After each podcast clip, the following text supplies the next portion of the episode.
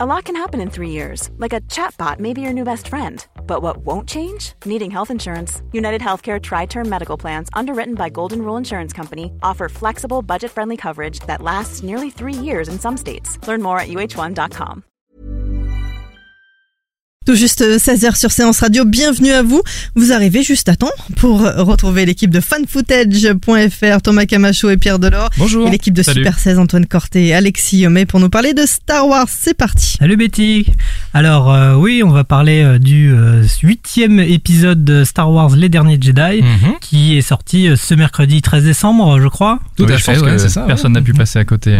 Ouais.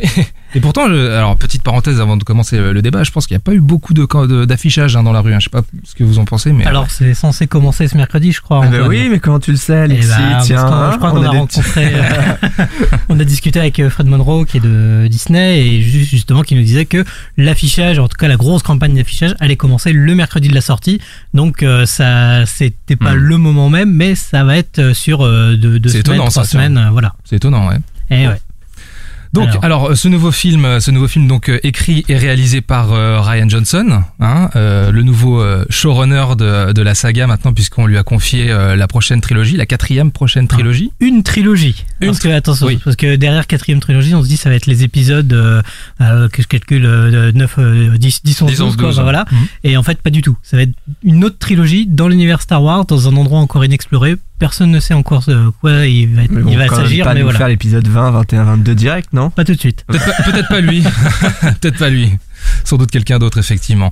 Euh, donc, euh, on, on, on repitche un peu le film, on recontextualise. Hein. Je pense que tout le monde a vu épisode 7. On a vu que le premier ordre a pris, euh, a pris la main sur la résistance. On dit plus la rébellion, mais la résistance. Exactement. Voilà, donc il reste une poignée de résistants et et donc et donc là il est question maintenant de suivre et de s'intéresser vraiment aux personnages principaux, à savoir euh, notre héroïne qui se découvre une qui une, une fibre euh, de la force, hein, Exactement. Euh, voilà, et elle va retrouver euh, notre ami euh, Luke Skywalker. Voilà, parce qu'on on l'avait quitté en compagnie de Luke Skywalker sur la petite planète de Arcto, là sur l'espèce d'île en plein Ouais. milieu d'un océan Voilà. euh, immense. Exactement. Et puis euh, et puis on va également suivre. Ça va être aussi l'occasion d'approfondir euh, les personnages euh, qui euh, qui sont autour, hein, la team, à savoir donc Poe Poe Dameron, le, le commandant de la résistance. Euh, il va y avoir également donc Finn euh, qui était tombé dans le coma à la fin euh, à la fin du du, du- d'épisode 7. Ouais. Voilà. Euh, alors qu'est-ce que que- qu'en avez-vous pensé, messieurs? Je vous en prie. Commencez. Allez-y. Ah, moi, forcément, euh, j'avais eu énormément d'attentes puisque le 7, je l'avais profondément détesté. J'avais Ouais. profondément Voilà, ennuyeux deux, et, ouais. et peu inspiré. Euh, Rogue One, ça m'avait un petit peu ravivé euh, l'espoir puisque, Mhm. bon, même si le film avait subi quelques réécritures, euh, j'étais quand même très intéressé de savoir que le 8 était entièrement à la fois écrit, réalisé par Ian Mhm. Johnson, qui avait même plus eu de réécriture et tout ça. Et finalement, le film, je l'ai trouvé très intéressant parce que au moins, il est audacieux, il propose certaines choses, des choix sur lesquels je suis pas forcément toujours d'accord, mais au moins, il, il tente des choses nouvelles qu'on n'avait Mhm. pas encore vues avant, et notamment par rapport à Abrams, c'est un petit peu le jour et la nuit. Mais après, je trouve qu'il manque un petit peu aussi d'ambition. Il est, il est audacieux sur certains trucs, mais ça manque un petit peu d'ampleur sur certaines, Mhm. sur certaines séquences. Antoine? Oui, bah moi je suis un peu d'accord avec Alexis, c'est-à-dire que j'ai retrouvé euh, l'ambiance de, de la première trilogie, donc euh, j'ai- bien aimé, sachant que je ne me suis pas endormi, donc euh, c'est déjà un bon Ah. point s'agissant de Star Wars. Euh, des quelques scènes too much quand même, hein. Ouais. on, va- on va pas dire lesquelles, mais euh, Oui, parce qu'on précise, on, on- évite les spoils. Hein. On Euh, va ouais, juste. euh. Mais euh, c'est vrai que ça va un petit peu loin. Et par contre, j'ai noté quelque chose qui dénote par rapport aux anciens, c'est beaucoup d'humour. Je sais pas si euh, si c'est Hmm. Quelque chose d'inhabituel dans la saga Star Wars, mais là, en tout cas, euh, Hmm. j'ai trouvé que ça allait euh, vraiment sur des blagues euh, et même euh, des petites des, des petites anecdotes euh, qui doivent être hors plateau ou ce genre de choses. Donc voilà, globalement, un beau renouvellement de la saga et, et une impression plutôt positive sur ce film. Pierre? Ben, moi justement, je vais rebondir un petit peu sur l'humour parce qu'effectivement, c'est un des aspects qui est surprenant du film. Et j'avais l'impression que j'étais un peu le plus mitigé sur, euh, sur Star Wars épisode 8. Je suis pas complètement fan, même si je lui reconnais beaucoup de qualités. Simplement, euh, pour moi, ne serait-ce que l'introduction, les toutes premières images du film, ça a été extrêmement problématique. C'est-à-dire qu'on commence, je vais pas expliquer ce qui se passe, mais Là, pour moi, on va clairement draguer du côté de Guardian of the Galaxy, de Star-Lord. Il y a une espèce Mm. d'échange entre Poe Dameron et le l'amiral Hux, euh, où on est dans un espèce de... Déjà, Finn avait un peu introduit ça dans le précédent. Il avait un phrasé très Oui. 21e siècle. Ça sortait complètement de l'univers Star Wars. Mhm. Et là, on est en plein dedans. Pour moi, c'est Guardian of the Galaxy, c'est pas Star Wars. Et là, c'est dès l'introduction. Hein. Cette vrai. séquence-là est très laborieuse. Ah oui, c'est c'est même gênant. Les 45 premières minutes, je sais pas vous, mais ça a été quand même compliqué pour entrer dans le film parce Ah que oui, oui, hein. je pense qu'il a, il, il, il reste un peu sur les rails euh, feeling J.J. Abrams euh, et même en termes d'enjeu, ça me patauge un peu, ça patauge un peu vraiment. Euh, mais voilà, après, enfin, euh, per- personnellement, après ces 45 premières minutes, j'ai trouvé le film d'une fluidité remarquable. Euh, une fois que que, que Ray euh, se retrouve avec avec Luke, l'apprentissage de la Force, le poids de ce que ça engendre, le, la, la sagesse, etc. Euh, j'ai trouvé ça vraiment passionnant. Euh, et effectivement, tu le disais, Alexis, il y a des partis pris euh, narratifs qui sont quand même très osés. On sent que Ryan Johnson, c'est un pur film de Ryan Johnson hein, pour moi. hein. C'est vraiment un pur film de Ryan Johnson. Euh, Il y, a, il y a vraiment une sacrée densité euh, dans, dans, dans le film.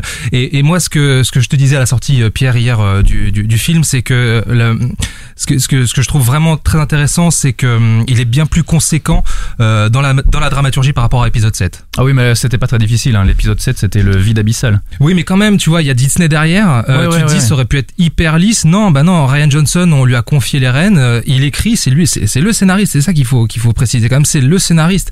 C'est vraiment lui qui a écrit le film. euh, Après, après, il discute quand même avec Kathleen Kennedy qui Hmm. donne quand même le feu vert ou pas. Ah, Mais il reste une voilà. charte, une charte à respecter. Mais ce qui est assez intéressant, c'est voilà, c'est une des qualités que je lui reconnais, c'est que pour moi, bon, le 7, ça avait été vraiment épouvantable, y compris Rogue One. Bon, pour le coup, je suis pas du tout fan de Rogue One, Euh, mais on sent que Ryan Johnson, il est un peu obligé de passer derrière ce qu'avait Oui, établi euh, J.J. Abrams. Donc il y a des impératifs à respecter. Et en même temps, je lui reconnais cette qualité, c'est il, il fait un peu le ménage, genre il se débarrasse Oui, de oui. beaucoup d'absurdités qui avaient été établies par l'épisode 7. Et ça, pour le coup, ça fait un petit peu du bien. Oui, Alors, oui, parce que vas-y, Au niveau d'absurdité, quand même, il y a un moment donné, il faut, euh, il faudra dire à Laura Dern que quand il faut, quand on dirige un vaisseau, il faut éviter de se mettre en robe de gala. C'est plus pratique pour euh, pour bouger. Oui, bah oui, il y a- des personnages qui sont assez faibles, effectivement. Le- Laura Dern, elle fait partie de ces gros, ces, ces, ces acteurs de renom euh, qui sont venus. Il y a Benicio del Toro aussi, notamment Mm. dans le film. Des, des grands acteurs qui sont là pour euh, une scène de une à deux minutes. Et c'est ce que je reproche aussi, c'est qu'il y a beaucoup de choses qui me paraissent complètement anecdotiques dans le film. Mhm. Il y a une espèce de subplot euh, que je vais pas révéler, mais à un moment on va sur une autre planète où justement il y a cette histoire avec Benicio del Toro. Ça pourrait être absent du film, ça ne changerait absolument rien en fait. Mm. Pour moi, c'est un ressort complètement gratuit qui n'apporte rien, qui est d'ailleurs, euh, on s'en débarrasse en un tour de main comme ça, puis on n'en parle plus une seule seconde. Et Benicio, Benicio del Toro euh, disparaît totalement. euh. Oui, oui, non, mais euh, ça, ça, je, je suis parfaitement d'accord. Il y a plein de faiblesses de, de ce côté-là pour les personnages, les nouveaux personnages qui arrivent et qui viennent, euh, soi-disant enrichir, enrichir le film. Mais au-delà de ça, euh, j'ai redécouvert Kylo Ren. Euh, j'ai, je veux dire, c'est le jour et la nuit par rapport Ouais. au précédent film. Euh, il est beaucoup plus complexe. On, on aborde effectivement les conséquences que qu'a eu le, le, le- le décès de son père, donc à Han Solo. Enfin, il y a, il y a, il a des dilemmes, il a des dilemmes moraux. Euh, Il y a Ray qui gagne en, en- en charisme. Euh, Flynn, euh, Flynn, pardon. est plus intéressant car moins grande gueule. Euh, voilà, enfin moi je, je, je trouve que on, on a franchi un, un pas. Euh, la nostalgie, euh, elle y est toujours un tout petit peu quelque part. surtout avec Luc. Oui, ouais, ouais, ouais, bien sûr, bien sûr. Mais et, et d'ailleurs, Luc, euh, enfin, euh, performance, hein, une belle performance. Hein. Alors, Mm. moi, je je suis pas totalement d'accord, notamment sur Kylo Ren. Mhm. Je trouve qu'il y a un gros problème de caractérisation parce qu'on a beaucoup reproché à celui-ci d'être un peu euh, euh, fa- faiblard, de pas assumer avec Dark Vador un peu la la la suite quoi. Mais là, moi, je me pose de vraies questions parce que effectivement, on est dans une ambiguïté. Est-ce que c'est le gros Dark Vador ou est-ce que c'est le, le, le méchant avec euh, ses inquiétudes? C'est c'est ce qui me pose souci. Si, si je peux me permettre, je sais pas si tu avais envie de dire quelque chose là-dessus. si je peux me permettre, je pense que le plan initial de J.J. Abrams et de son équipe, c'était d'en faire un nouveau Dark Vador, c'est-à-dire qu'il lui avait fait un casque qui était Mm. exactement similaire. Euh, il s'habillait de la même manière. C'est quelque chose qui me dérangeait dans l'épisode 7, c'est que c'est tellement un film de fanservice que même les personnages eux-mêmes étaient fans des personnages de Star Wars. Mais oui. Et donc Kylo Ren était obsédé par Dark Vador. Et ben là, c'est une des choses qu'on peut au moins saluer dans ce nouvel épisode, c'est que Ryan Johnson Hmm. débarrasse un petit peu Kylo Ren de ces espèces d'attributs de pseudo Vador. Euh, D'ailleurs, c'est quasiment ça. On lui dit qu'il sera qu'un Vador d'opérette et que ça Oui. ne fonctionne pas. Donc il se débarrasse de ses attributs et il peut enfin évoluer, aller vers quelque chose d'autre, explorer son personnage en tant que Kylo Ren et pas qu'en tant que Pseudo Vader. Bah, même le personnage de Rey, puisque dans, dans le set, c'est le personnage du fan ultime, puisque Ouais. en plus déjà qu'elle connaît un petit peu l'histoire de, de Luke Skywalker et tout ça, bah, elle a récupéré un robot, Ouais, ouais, Elle, elle est Jedi, elle est recrutée par Han Solo pour euh, bosser sur le Faucon Et Millennium. elle lui dit Enfin, Waouh, vous êtes Han Solo, j'ai toujours rêvé de vous rencontrer, c'est Exactement. extraordinaire. Mais ça, et donc, en fait, elle incarnait le, le, le, le, fan et donc elle est à la fois Jedi et euh, Han Ouais. Solo en même temps, quoi. Donc c'était génial. Mais. Et il y a autre chose qui me gêne un petit peu dans le. Bon, là, je me fais vraiment l'avocat du diable. Vas-y, Il y a- des choses- prie. il y a des choses que j'ai aimées quand même pas. dans le film. Mais il y a un truc, c'est que pour moi, Star Wars, et euh, je sais pas si je suis le seul à, à penser ça, mais la trilogie originelle, en tout cas, c'est vraiment ce, ce- cet aspect de jamais vu, de sidération totale. Quand chaque film sortait, on avait toujours quelque chose de absolument nouveau. Hmm. Et on voyait l'Empire contre-attaque, on voyait le retour du Jedi, on se retrouvait toujours avec des, des, des scènes et des éléments complètement iconiques. Et ce que je reproche à cet épisode 8, c'est Il y a que des passages iconiques. ben, eh ben moi, tu vois, je retiens, pas- je vois pas ce qui est euh, absolument sidérant, absolument iconique ou jamais vu. C'est-à-dire que je ne retiens, par exemple, aucun design de vaisseau. Ah et pourtant, oui, alors, et pourtant, oui. on est dans Star Wars. Il y a rien qui sort Sur du le lot, rendu visuel. C'est que de la redite, c'est que, de la refonte. Alors je suis d'accord avec toi là-dessus, effectivement. Maintenant, euh, moi, l- euh, l'iconisation, je la, je la vois dans les personnages. Oui, dans les personnages, mais par exemple, Star Wars, t'avais des scènes absolument mémorables. C'est-à-dire que là, euh, bon, on sait que c'est un espèce de remake de l'Empire contre-attaque et heureusement, Ryan Johnson arrive à dépasser ça et aller plus loin, mais il réutilise euh, les mêmes vaisseaux, les quadripodes, euh, les tranchées, enfin, tout ça on l'a déjà vu et en plus, dans le film, c'est presque anecdotique au final, on Il y n'en fait pas Il y a des petites créatures sympas quand même. Ouais, il y a un gros bestiaire. Il y en a, il y en a toujours eu. Alors les fameux porgs, effectivement, moi, moi, je j'ai pas été plus dérangé que ça a priori. Hein. Euh, vraiment, hein. pour non, le coup, c'est pas, c'est pas trop gênant. Non, c'est pas trop gênant finalement en fait. C'est pas trop gênant, hein, ce- ces, ces petits Ah, c'est porgs. marrant. Ils sont très marrants. Mais- on a envie d'un doudou pour Noël. Tu vois, c'est-à-dire que euh, quand on fait l'Empire contre-attaque, parce qu'on va le comparer un petit peu vu qu'il le remake plus ou moins, l'Empire contre-attaque, on arrive Ouais. dans la cité des nuages, et ben là on a un environnement magnifique euh, que tu as envie d'explorer. Mmh. On te présente toujours de nouvelles choses, de nouvelles planètes, de nouveaux environnements. Et ben là on s'y attarde quasiment pas. Tu vois cette séquence avec Benicio del Toro, euh, Ouais. comme je te disais, euh, on pourrait passer à autre chose. Non mais c'est un grand, point, déjà. un grand faible du film Et effectivement. même la planète finale qui ressemble plus ou moins à Hot, sauf que Hoth, c'est pas, de la neige. Euh, c'est pareil, on y reste peu de temps et on n'apprend rien, on s'y balade pas tellement.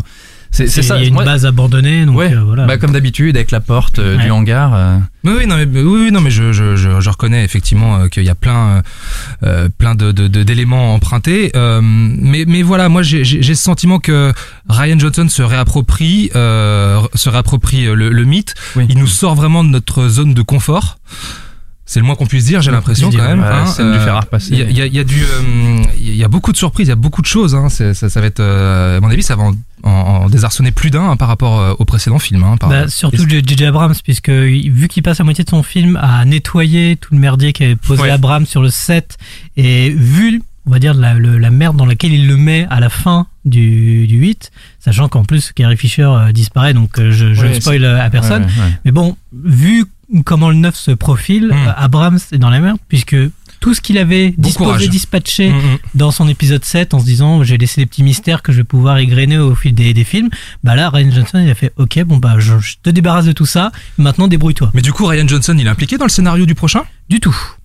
Il est Ça va être- complètement indépendant ça va être par le rapport à ça. retour de Gigi Abrams. Ouais, c'est peut-être euh, l'occasion pour, la, pour la planète de se rendre compte que J.J. Abrams c'est une vaste arnaque. Mais en fait, euh, euh, Mark Hamill s'est exprimé là-dessus puisque en fait il regrettait que Hmm. Disney n'ait pas utilisé les idées de Ouais. George Lucas parce que Lucas avait prévu Oui. une histoire sur oui. trois épisodes. Même au tout début, Michael Hunt, le scénariste, avait prévu une Exact. histoire sur trois épisodes. Mhm. Finalement, Abrams et, et Kasdan avaient réécrit.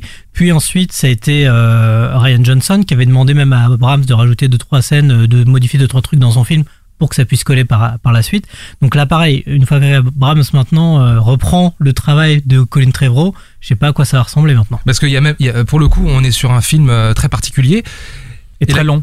C'est c'est assez Fait deux heures et intéressant. demie, ouais, c'est ouais, long. ouais, ouais, c'est, c'est long. Et encore, je crois que le premier cut, il avait dit qu'il avait, il avait duré trois heures. euh, Johnson. toujours ça. Toujours. Et en fait, moi, ce que je pose, je me pose comme question maintenant, c'est euh, qu'est-ce qu'il en est euh, pour les spin-offs euh, Parce que, à savoir que ce film-là euh, est quand même un film pivot euh, quelque part, parce qu'il redéfinit, il remet, il re- il remet tout à, re- remet tout à plat. Euh, qu'est-ce qu'on peut attendre des, euh, des, des, des spin-offs de Ron Howard là pour le, le, le, solo? Bah, Han Solo, ce sera au mois de mai. Il y en a, y a celui de Stephen Daldry sur Obi-Wan Kenobi donc il devrait se passer entre l'épisode 3 et l'épisode 4. Donc c'est aller-retour euh, depuis Tatooine, quoi. Euh, Ouais. Normalement, il devrait commencer à être tourné euh, à partir de janvier. Ouais. Et apparemment aussi le Boba Fett, qui devait être réalisé par Josh Trank, est ressorti des cartons et sûrement Ouais. proposé à Taika Waititi. Et Simon Kingsburg, on en parle aussi, le réalisateur de X-Men Dark Phoenix. Et moi, j'ai une- on, alors- on attend que Dark. Phoenix Sur- sorte et on en reparle. Alors sur le, le, le film Boba Fett pour, pour le coup, moi j'ai une petite théorie, je sais pas si vous allez... bah, on a appris euh, hier ou avant-hier que Joe Johnston, qui est le créateur original de Boba Fett. qui est le créateur qui était, original de Boba Fett, revient dans le giron de Disney pour faire, les, pour faire les, les reshoots de la version live de euh, Casse-Noisette, l'adaptation live de Casse-Noisette. Donc je me dis, c'est peut-être pas innocent tout ça, peut-être qu'il y a eu un deal de passé, on sait pas, on... ça peut être une surprise, ça peut être euh, bah, intéressant, hein, ceci dit. Donc moi je suis, je suis assez contre l'idée de faire des spin-offs, hein, sûr, je suis mais- un peu un extrémiste, mais euh, le truc c'est que si quelqu'un doit s'occuper de Boba Fett, euh, en toute logique j'aimerais que ce soit Joe Johnston, ouais, bien sûr. Bah, évidemment. Ma, ma, ma théorie, et ça me désole de l'annoncer, mais ma théorie c'est que pour les prochains Star Wars, pas forcément les spin-offs, mais à la réalisation, comme Kathleen Kennedy avait dit des, des femmes, on risque d'avoir Ava DuVernay à la réalisation. Oula. J'en ai Ouais. rien à foutre de Boba Fett, mais j'irai même pas le voir, je crois. Même si c'est Joe Johnston, le créateur qui revient... euh, alors, non ah, ah, Boba Fett, c'est le chasseur, c'est ça Ouais. Ouais. Là, non, non, rien à foutre. Et Han Solo, pareil, Oh, si, Yann Solo, si, ça va être, ça va être sympa. ça va être Ça sympa. va être épique. Euh, messieurs, une petite note euh, sur 10 Qu'est-ce qu'on dit euh, à propos de Star Wars épisode 8 Allez, si c'est sur 10, allez, on met un, un, un bon 6. Je suis généreux. Un bon 6 7. Ah bon sang, c'est difficile. Je suis peut-être à 5, 5 Ah ouais, à ce 5 ou point. 6, 5 ou À, 6. à peine un point au-dessus euh, de, de Mais il faut- il faut réveil de la force. Il faut que j'y réfléchisse. Bah, je pense que ça mérite un deuxième visionnage. euh, oui, ouais, ouais, ouais. dans, dans tous les cas, moi je mettrais un bon 8,5. Ouf, ah ouais, d'accord. Ah ouais, ouais, vraiment un bon Oui, 8,5 C'est parce que tendance avec les stars. j'achète. 8,5 pour moi. Merci les garçons et on vous retrouve euh, dès ce soir en podcast sur SoundCloud, iTunes et tous les autres agrégateurs et à partager bien sûr à l'infini. Bon après-midi avec nous sur Séance Radio et on continue avec vos plus belles musiques de films.